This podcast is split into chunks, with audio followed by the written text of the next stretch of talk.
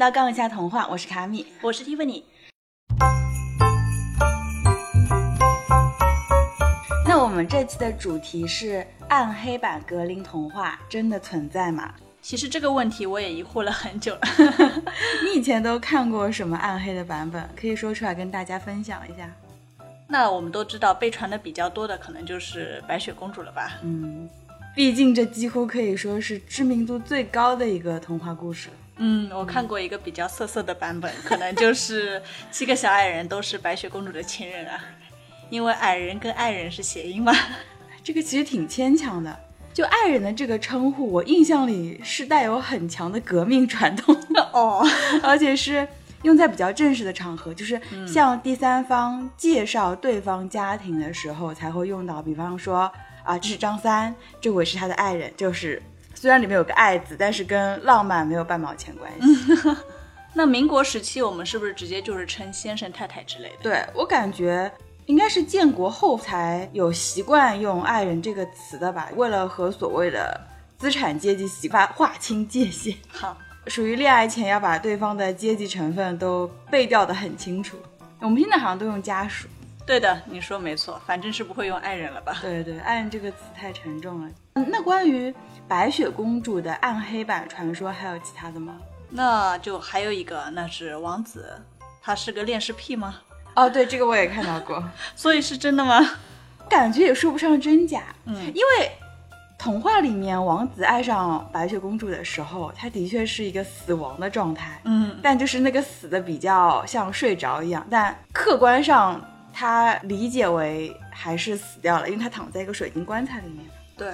我觉得正常人看到一个躺在棺材里的人，就无论这个棺材是水晶做的不灵不灵的，但这到底他是已经进了棺材，就除非是跟自己关系亲近的人，否则还会觉得害怕的。那就算不怕，也很难想象会产生爱意。就除非你们原本就是爱人，那就是因为你在活着的时候有过情感，反正我是很难想象。所以王子是个恋尸癖，我觉得还是有根据的。所以，我们后来的迪士尼改编的版本嘛，对吧？在白雪公主活着的时候，她其实已经认识王子了。对，虽然格林兄弟没有用文字写过王子有恋尸癖的这个人设，对，但是我们如果去看出版的原文的话，王子把白雪公主的棺材带回宫殿以后，他就让人把这口棺材放在自己的卧室里面。天哪！然后每天盯着看，就吃饭的时候呢。也要把棺材搬到餐厅，然后让死掉的白雪公主陪他一起吃饭。就是你吃饭的时候，你有个躺在棺材里的人在身边，你知道吗？就你想象一下这个画面。然后王子的仆人就每天要抬那个棺材板，一个是很重，对，抬多了肯定很生气。对对，还有一个就是瘆得慌，所以他们就把白雪公主从棺材里边抬出来，就出去就打她，知道吗？当她是死的。对，当她是死的。对那当时所有人都觉得她是死的。嗯。但就是因为那些仆人打了一下白雪公主，然后把白雪公主吃下去的毒苹果给打出来，那不知道可能王子会生气吧？吧，反正结局还是 happy ending 嘛。嗯，后来白雪跟王子结婚了，邀请自己的老妈参加婚礼，给自己老妈穿上了被烧的通红的铁鞋跳舞。所以为什么后来的版本？它会是一双脱不下来的红舞鞋，因为在最开始的版本里面，烧红的铁鞋穿在脚上，然后就是一股烤肉的味道。最近不想吃了，所以那个鞋，所以那个红的鞋子当然是脱不下来的，对吧？嗯。然后他老妈就穿着这双鞋就一直到死，否则你就得只能把脚砍掉。我只能说，这个女儿遗传了她老妈的创造力，就是在折磨人这件事情上面是很有天赋的。那这个在人设上的坏。皇后原来不是后妈，是亲妈呀。对，你想这么漂亮的妈妈，才有可能生出这么漂亮的女儿。嗯，就原本她老妈是天下第一美，对，女儿长大以后正值青春，当然比她美，就很合理，对不对？嗯，所以说在初代的故事里面，白雪公主的后妈的确是她的亲妈，就后来才改成是她的后妈，就可能大家都不太能接受。那是。那你还听说过更离谱的版本吗？嗯，就是比如说白雪公主为什么要逃走呢？因为她的亲爹看上她了，要跟她在一起。不是真的吧？这个白雪公主的这个故事里面的确是没有她亲爹那档子事儿，嗯甚至她的亲爹几乎是缺席的，就是嗯都没有怎么写她的亲爹对，怎么样。但是格林童话里面的确是有另外一个故事，是父亲想娶自己的女儿。他是 什么情况？这个故事原来是在《五日谈》里的，就嗯我们之前有说过，《五日谈》是意大利的这普通话集，比格林童话早很多。那在《五日谈》里面，这个故事叫做《杂毛丫头》。嗯后来夏尔佩罗的法国版的童话里面，鹅妈妈的故事也记载过，叫做《驴皮记》。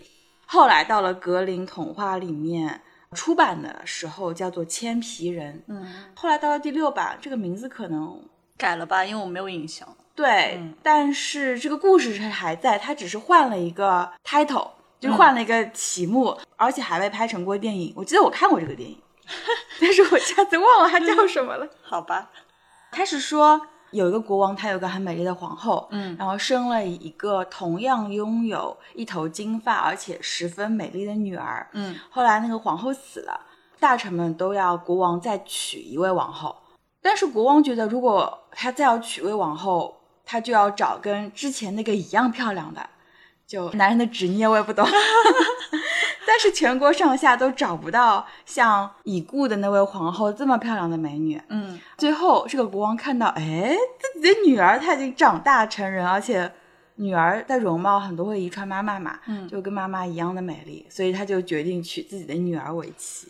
哎，这个就是全世界只有一个全国的感觉，就不能到其他国家去找吗？国家很小，欧洲国家很小，没好办法。吧，你也不用太惊讶，就是在很远古的时候，近亲结婚，嗯，乃至于父辈娶子辈，这个传统也不算太少见。嗯，这个我也听说过，像匈奴啊、契丹这种都有收继婚姻。对啊，最多也就是儿子可以娶继母。那像你这种上次说的一那个王昭君是嫁给了自己丈夫的儿子，也有小说里面说过什么小叔可以娶寡嫂，对，但是直属的亲属不太行了吧？古埃及也有，古埃及的神话里面，生命女神伊西斯，她的丈夫就是她自己的嫡亲哥哥，嗯，冥王奥里西斯就是伊西斯的哥哥，嗯，呃，而且在古埃及的王位继承制度里面规定说，新的法老一定要娶上一任法老大女儿为妻。后来就慢慢松动了，如果大女儿就是有其他情况，娶别的女儿也可以。嗯然后古埃及它又是世袭制度，就是你在世袭制度下面，儿子继承父亲的王位，就相当于要娶自己父亲的女儿，那不就是自己的亲妹妹或者亲姐姐，对不对？嗯，所以说兄妹通婚在很长的一段时间内就属于常规操作。呃，而且古埃及的女性和男性一样是拥有遗产继承权的，所以王室内部通婚也可以最大限度的去保护这个财产。那我们说的父亲和女儿结婚也有点太过分了，是有真实的案例吗？有啊，但是我怕我说了，你以后去古埃及看法老墓的时候会有心理阴影。那个再说没事，你先让我满足一下我心里面的八卦之魂吧。古埃及最出名的法老就是图坦卡蒙，对吧？就是被大家都所熟知的，因为几乎整座帝王谷都被盗墓贼盗过，就只有图坦卡蒙的墓嗯是完好无损的。我记得大约是十年前去埃及博物馆的时候，如果你要去看图坦卡蒙的木乃伊，还要再额外支付一百埃镑的样子。现在要不要付钱我不知道，好像据说埃及呃开罗那个博物馆重新建了新的，然后还很豪华很牛逼，就特别再想去看一次。嗯，然后图坦卡蒙的王后嗯，不出意外，也就是他的姐姐亲姐。啊，对亲姐，据说两个人感情是很好的。嗯图坦卡蒙的父亲埃赫纳吞，他在晚期的时候有过一位名字叫做安克山纳蒙的公主。埃及公主的名字，她也是会被记在族谱里面的。嗯但是这位安克山纳蒙的公主的母亲的名字被后人抹去了，在文献记载里面，后人只知道这位公主的母亲的名字后缀，以及这个公主的外祖母是大皇后。啊，就是他们以前就是可以有几位皇后，就大皇后就是最大的那个。然后后人就推测她的生母到底是谁，对吧？去推测。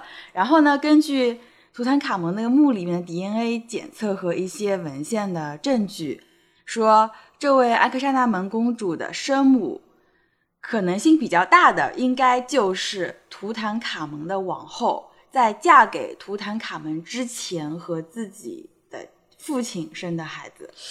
好吧，就图坦卡蒙的亲生母亲就在他很小的时候就已经去世了。嗯，然后他的亲生母亲应该也是他父亲的姐妹，对不对？你根据埃及这个习俗嘛，那他是由他父亲埃克纳吞后来再娶的一位王后抚养长大的。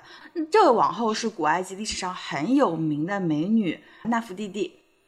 她有一座半身像，现在保存在柏林博物馆里面。你们可以去搜一下纳芙蒂蒂。如果是喜欢逛博物馆的朋友，看到那尊半身像，应该会觉得很熟悉，因为它在很多地方都出现过它的图片。然后，纳芙蒂蒂和埃赫纳吞生了六个子女，其中有一位公主叫做安克沙海纳曼，她几乎是看着图坦卡蒙长大的。嗯，图坦卡蒙十岁就当法老了。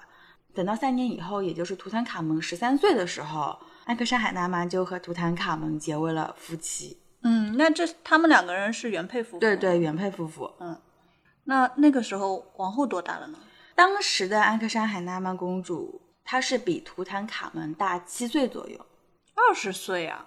那十三岁的孩子，就是个小屁孩，对吧？唉，太小了吧，好可怕。所以说，历史学者推断，这位安克山海纳曼公主就是图坦卡蒙的王后。嗯，她在成为王后之前，和她的父亲生过一位公主，因为在年岁上面是合理的，就是她是有这个能力，呃，就十五岁以后就可以有这个能力去生育了。嗯，他们的父亲埃赫纳吞还算是一位比较有作为的君王。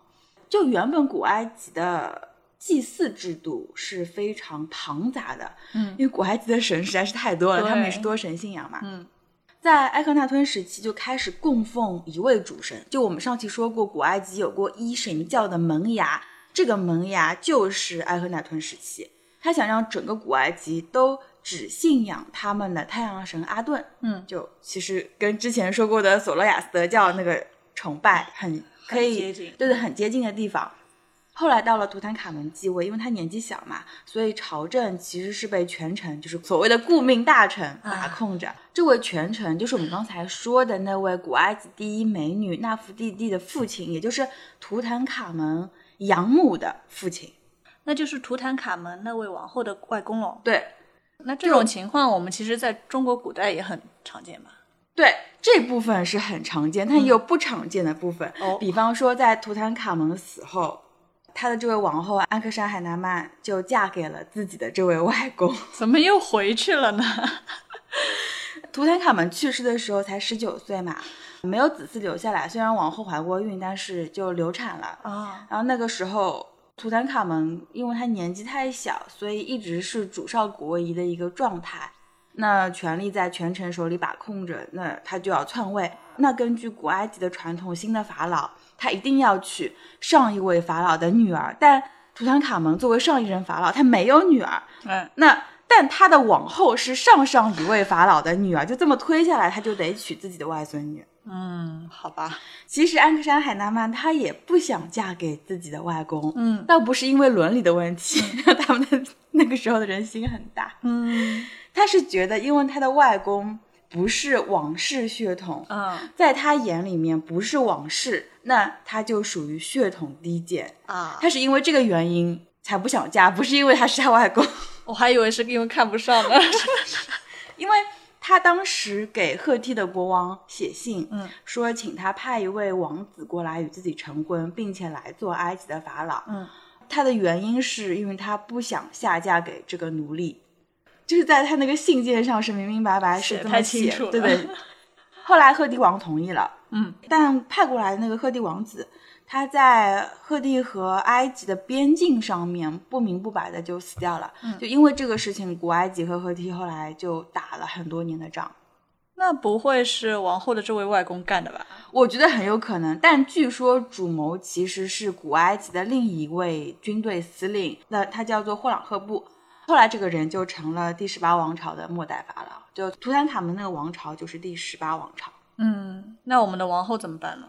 王后安克山海纳曼后来是就被迫嫁给了自己的外公。还要嫁呀？对，所以于是他的外公就成为了第十八王朝倒数第二个法老。嗯，后来就那个杀掉赫梯王子的霍朗赫布继位以后，嗯就把安克山海纳曼的塑像之类的都铲掉了。唉，就乱世里面，就算是王公贵女，他们也没办法掌握自己的命运。那我就感觉那个篡位的将军还挺过分了。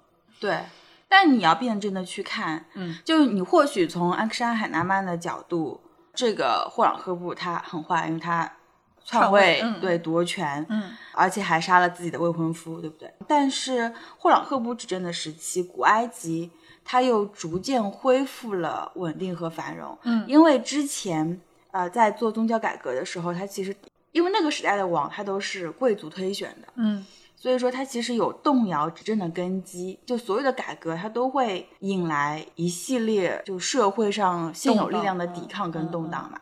霍朗赫布上位之后，就这些以前在社会上发生过的动荡，那他又改回去，首先让这个社会稳定下来。嗯他有一个手下叫做普拉美斯，就是后来开创第十九王朝的拉美西斯一世。嗯拉美西斯一世不是篡位的，而是霍朗赫布指定的继承人。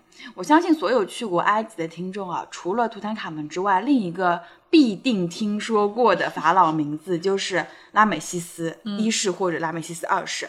拉美西斯二世他是一世的孙子，他在位的时期是埃及新王国时期最后一个强盛的王朝。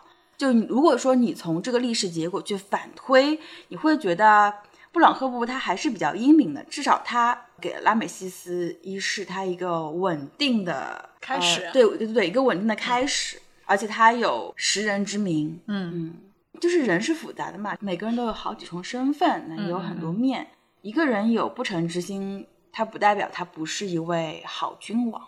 那像我们，我们历史上也有篡位的皇帝嘛，永乐大帝，嗯对，他是篡位的，对吗？李世民啊、也算是篡位的啊、啊还有就是我们的什么尧舜禹，所以然后曹操当时不是突然就 哈哈大笑说：“我终于明白了以前尧舜禹上位的秘密到底是什么。嗨，你说了这么多，不会就是只想说一个国王想要和自己的女儿结婚，也不代表他不是一个好国王吧？”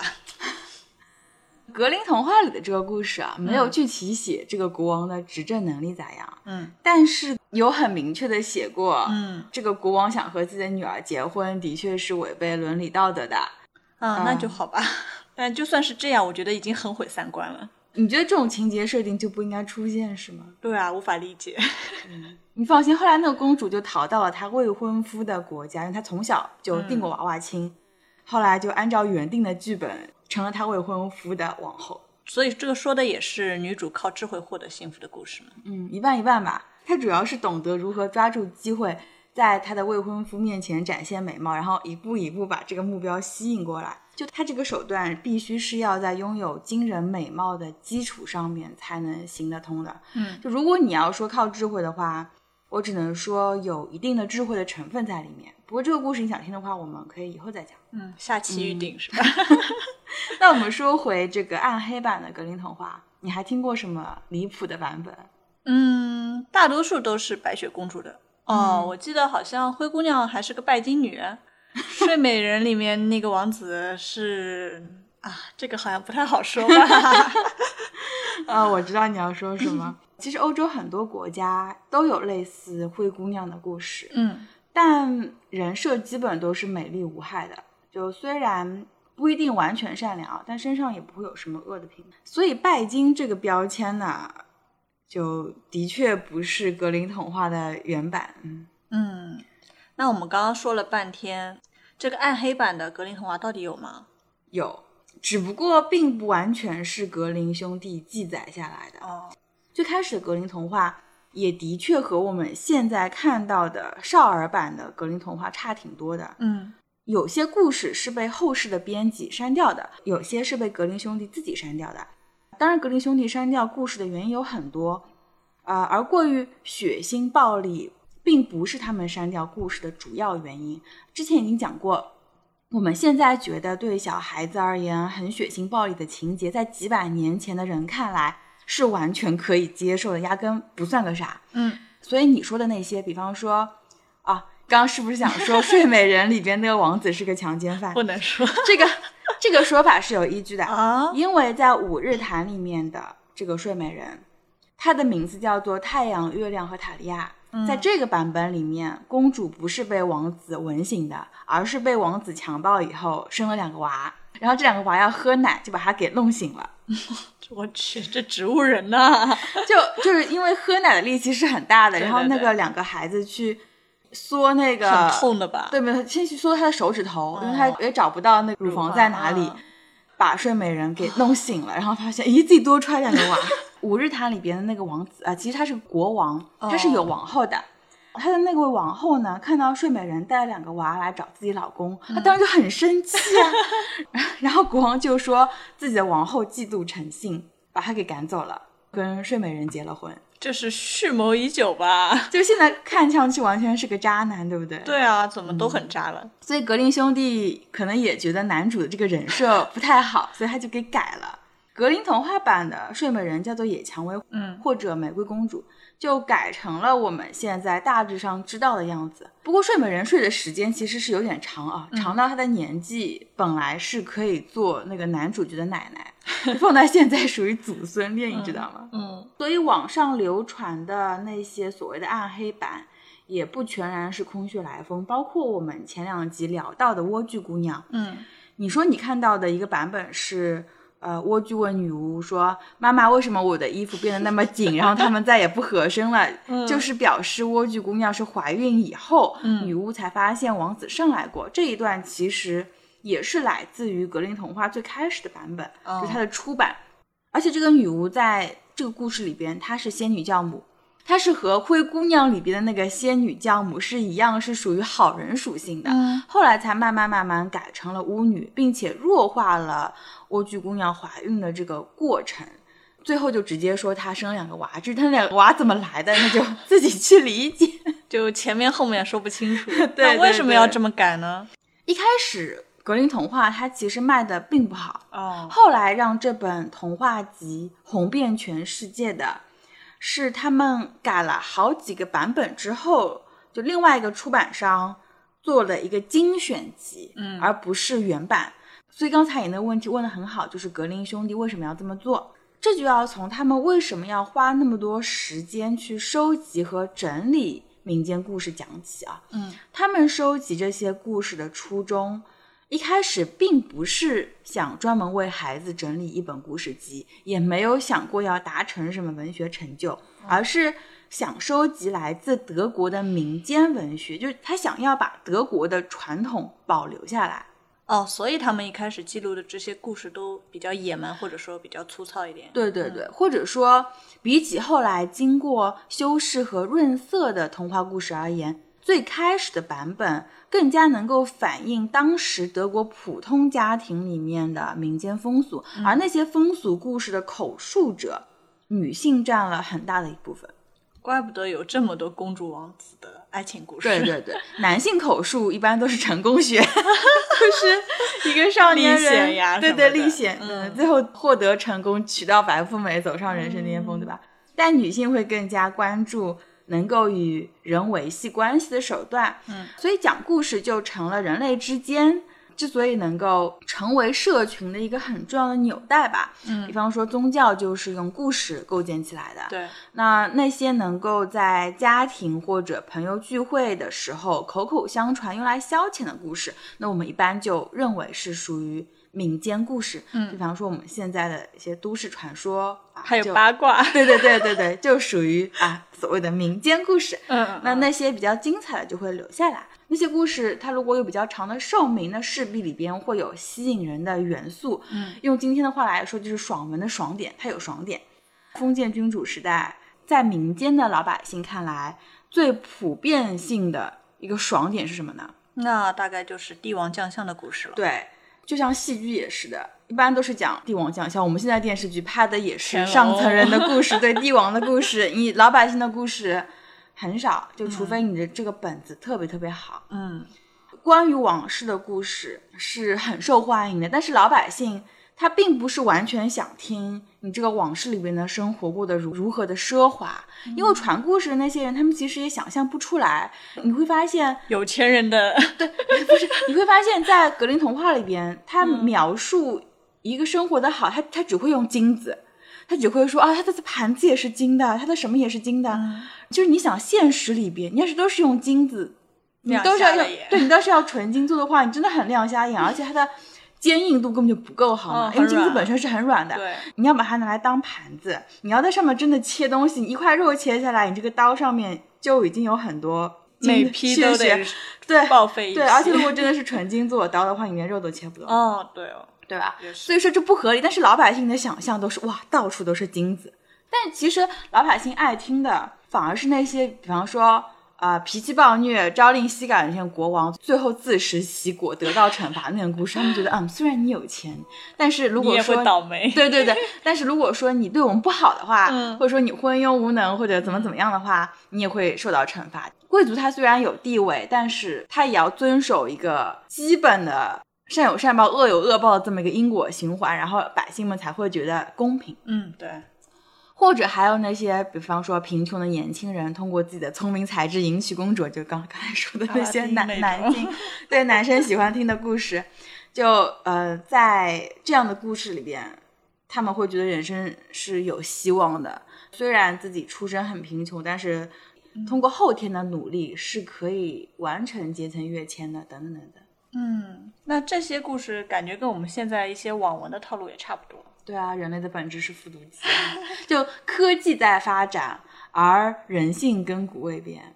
我之前讲过，童话故事的结局大致都会形成一个线性回归，无论前面就有多虐，最后还是会走向一个并不一定是正义的，但大概率会是公平的一个结局。嗯，这还是有的。这其实也是封建时代老百姓对生活的基本诉求。在不断受到贵族的欺压，或者说是受到外族欺压的这么一个情况下面，他们是十分需要这些故事来平衡内心的。所以，格林童话的第一卷，也就是格林兄弟首次出版的那个版本，很多故事都是来自弱势者的视角。嗯，包括我们耳熟能详的《灰姑娘》《白雪公主》，这些都是属于弱势者视角的故事，而强势者他往往会表现为。就刚才说过，就人设不怎么好的那些国王啊，嗯，还有巫女、吃人的那些妖怪啊、巨人、凶神恶煞，就是那些很凶恶的动物，这些形象在故事里面是一个很明显的反面角色，而主角，也就是正面的形象，他往往是啊，头脑很单纯、天真无辜。其中有一些是贵族，嗯，但这些贵族往往是兄弟里面没有继承权的小儿子或者小女儿。就格林童话里面特别偏爱小女儿，对，就无论啊这一家人有多坏，那个小女儿总归是好的。对对对，还漂 亮，对对，还很漂亮，我也不知道为什么。啊，然后大部分主角都是农民、仆人、啊渔夫或者穷人家的小孩，嗯，或者是小动物。虽然我们也是会讲这个贵族或者宫廷的话多一点，但是。你看整本格林童话的占比，七十以上吧，百分之七十以上的故事都是底层人民为主角的一些故事。对，然后他们并不贪心，甚至在最开始的时候，他们的人设都是傻傻的，就傻白甜。然后要对，然后要经过某种考验，证明自己拥有美德是正直的，最后好运会降临在他们身上。就是，而且这个好运往往就是财富。或者说祝福，或者说是国王的女儿，对国王的女儿，国王的女儿，这国王的女儿是不是战利品啊？国王的女儿们不需要证明自己拥有美德，好吧？就是美貌就是他们的美德。唉，时代的局限特别对，特别是当公主们作为战利品的时候，你只要你长得好看，那你就符合一个作为战利品的资格。因为首先你已经是国王的女儿了，已经拥有财富跟地位了，然后你再好看，就满足了基本的需求。唉，可能是他们能想到最高级的，对对对，他们能想到最高级的。你不要再想什么自我实现啊，可能自我实现就是走上人生巅峰，对对，就没有什么心灵上或者哲学上面那种升华。这些流传下来的故事套路，反而说明了就是在平民内心深处的渴望，其实就是财富、权力、美女。嗯。因为主人公最终得到的奖励就是这些，而正直、智慧和美德是达成目的的途径。但是说好听了就是事业和爱情，对吧？在格林童话的第一卷里面，我还没有找到哪个故事像安徒生的故事一样，最后得到的是美德本身。嗯，安徒生的故事《卖火柴的小女孩》，她最后得到的是安宁；海的女儿，她最终得到的是灵魂的升华，是自我实现。拇指姑娘，她得到的是她所热爱的自由和生活本身。当然，拇指姑娘也嫁给了王子，但是她在嫁给那个拇指王子之前，她也有非常好的选择，对对，但她没有去选那些代表财富、权利的那些东西。没有妥协。对对，没有妥协。相比后面的安徒生童话，你会发现在格林童话的第一卷里面，我们的主人公得到的是世俗的奖励，就一种是世俗的奖励，对。而另一种是脱离苦难。就是他故事开篇的时候，他在一个麻烦或者说是一个苦难里面，嗯，然后故事的最后他离开了这个麻烦，怎么说都是一种向好的一种人生走向吧。嗯，我印象里面也是这样的，而且在我看来，除了少数一些情节比较精彩的故事，比如说白雪公主啦、灰姑娘这种，其他故事其实还是挺平淡的，对，甚至说印象不深就记不住。嗯，比较 boring。说实话，我也这么觉得。嗯呃，而且不仅仅是我俩，在格林童话第一版出版的时候，是被当时的所谓的权威也这样评论过。专家对对，专家。但格林兄弟会坚持他们的风格，即使他们也知道其中的很多故事它是比较无聊的。嗯所以刚出版的时候没火嘛，就一直出到第七版。嗯就刚才说，就被一位书商在圣诞节之前，他就编写成了《格林童话精选集》，然后这些家庭故事，它就很适合作为圣诞礼物。这本精选集才开始火了，有了名气。包括狄更斯，他也是这个套路。狄更斯他写作是因为真的需要钱嘛，那是。然后后来他就 是每次会赶在圣诞节前写完这个故事，并且把它出版。圣诞颂歌也是在那种情境下写出来的，没想到因为圣诞颂歌，他终于火了。对，所以圣诞节可以说是在当时挽救了很改变了很多作家的命运吧。那你刚刚说到，为什么我们的格林兄弟是这么的坚持自己的风格呢？对，格林兄弟为什么会坚持保留那些故事的原貌？是他们没有能力把故事编辑的更加出彩吗？还是有别的原因呢？哎，关于这个问题，我们下次再聊。杠一下童话，我是卡米，我是 Tiffany。我们在下期等你。